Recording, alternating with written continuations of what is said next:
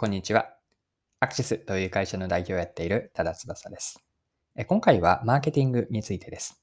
でこの内容からわかることは、マーケターの5つの役割を紹介、解説をしていきます。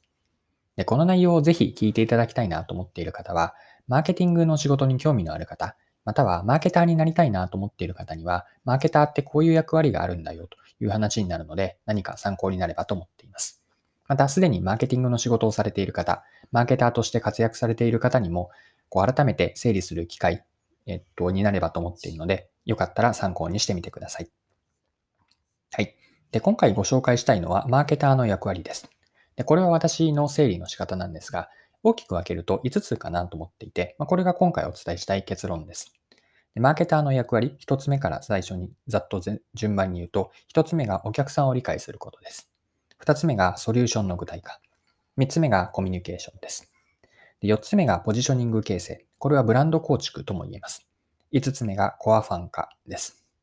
これらがマーケターの役割を突き詰めていくと、この5つになっていくのかなと考えています。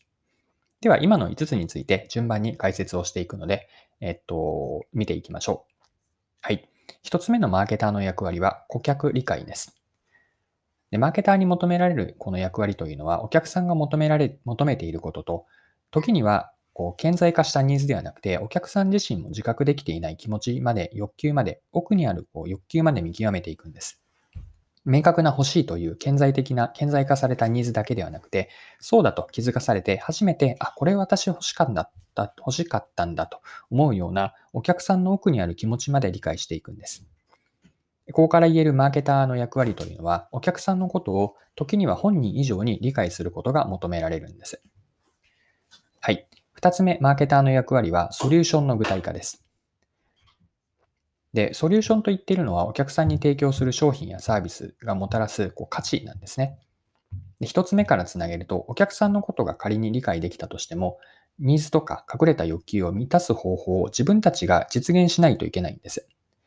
で、お客さんが時には無自覚な奥の気持ちを叶えるような商品やサービスをソリューションとして具体化すること。これがマーケターに求められる2つ目の役割、ソリューションの具体化です。はい。では、役割3つ目見ていきましょう。コミュニケーションです。でえっと、お客さんの理解をする。これが1つ目で、2つ目のソリューションの実現ができたとしても、まだまだ道半ばなんですね。でお客さんにそもそもの自分たちの存在、まあ、商品やサービスですね、を知ってもらわなければ、買ってもらったりとか利用されることってないですよね。でお客さんとのコミュニケーションを通じて、お客さんに自分たちが提供する商品やサービスのことを知ってもらって、これは単に名前を認知されているだけではなくて、商品やサービスの特徴まで理解してもらって、このような認知から興味喚起、そして理解促進と、商品やサービスのことを自分ごと化してもらって、自分に必要だなと思ってもらって、買いたい気持ちを生んで、実際に買って使ってもらう。まあこうしたお客さんとのコミュニケーションが求められてで、コミュニケーションの意味は実はもう一つあるんですね。それが社内でのコミュニケーションなんです。で、マーケティングというのは、マーケター一人でできるわけではなくて、社内の各関係部署とのこう協業というか、一緒にやっていく必要があります。まあ、社内で言うと、営業部とか宣伝部、調査部といったところだし、社外に目を向けると、えっと、関係会社、例えば広告会社とか調査会社、あとは小売さんですよね。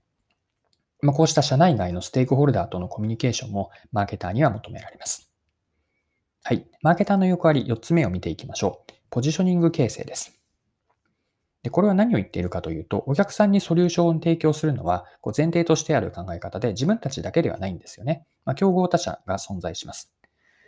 で、競合の商品とかサービスがいろいろと存在する中で、自分たちの比較優位を見出して、それを逆のお客さんに認識してもらう必要があるんです。で、これは何を言っているかというと、ポジショニング形成なんですね。お客さんの頭の中に自社の商品とかサービスへの認識、特にポジティブなこう価値イメージ、これをポジショニングとして持ってもらう必要があるんです。で認識というのは表面的なこう単に名前を知っているだけではなくて、商品やサービスを使ってどういうこうユーザー体験が得られて、そこが翻り蓄積していってブランドになっていくんですが、そうしたブランドイメージを頭お客さんの頭の中に構築していくこと。このポジショニング形成もマーケターに求められる4つ目の役割です。はい。では、マーケターの役割5つ目なんですが、コアファン化です。これはコアなファンを作ることなんですね。というのは、ファンな人ほど商品、サービスを選んでくれるからです。で、この選ばれるというのはマーケティングで肝になると思っているんですが、まあ、一度使って終わりではなくて、二度と、二度とか三度とこう飽きることなくリピーターであり続けてもらう。これを目指していくんです。で、えっと、飽きられることなくやっていくためには、単に過去と同じことをやっているだけではダメで、何か新しいことも含めて、こういかにコアなファンを作っていくか、ここが大事だと思っていて、で、このコアファン化というのは、ここまで5つの役割を見てきたんですが、1つ目から4つ目がつながっての結果としてファンであり続けてもらえるんです。というのは順番にもう一度マーケターの役割1つ目から言っておくと、顧客理解をして、その理解に基づいたソリューションの具体化でした。で、ソリューションを作るだけではなくて、しっかりとコミュニケーション、お客さんとのコミュニケーションもそうだし、社内の、社内外のステークホルダーとのコミュニケーションも含めてなんですが、そうした顧客理解とソリューション実現、コミュニケーションからお客さんに提供する価値を上げ続けて、ま商品やサービスがこうブランドになっていく、価値イメージがお客さんの頭の中にポジショニングとして形成される。この結果としてファンであり続けてもらえるんです。以上のように5つの役割は全て連動していて、だからこそ、マーケターの役割として、この5つを整理したんですが、最終的にはコアの範囲を作って、いかに選ばれ続ける存在に自分たちの商品やサービス、そして会社自体もなっていけるか、ここがマーケターが貢献したい役割だと考えます。はい、そろそろクロージングです。今回はマーケターの役割を5つに整理して見てみました。最後にまとめとしてもう一度5つ振り返っておきましょう。マーケターの役割1つ目がお客さんの理解です。2つ目がソリューションの具体化。3つ目がコミュニケーションで、これはお客さんとのコミュニケーションと社内外のステークホルダーのコミュニケーションも含めます。4つ目がポジショニング形成で、これはブランド構築につながります。5つ目がコアなファンを作ること。以上になります。はい。今回も貴重なお時間を使って最後までお付き合いいただきありがとうございました。この配信のコンセプトは10分で見分けるビジネスセンスで、これからも続けていくので、よかったら次回もぜひぜひよろしくお願いします。それでは今日も素敵な一日にしていきましょう。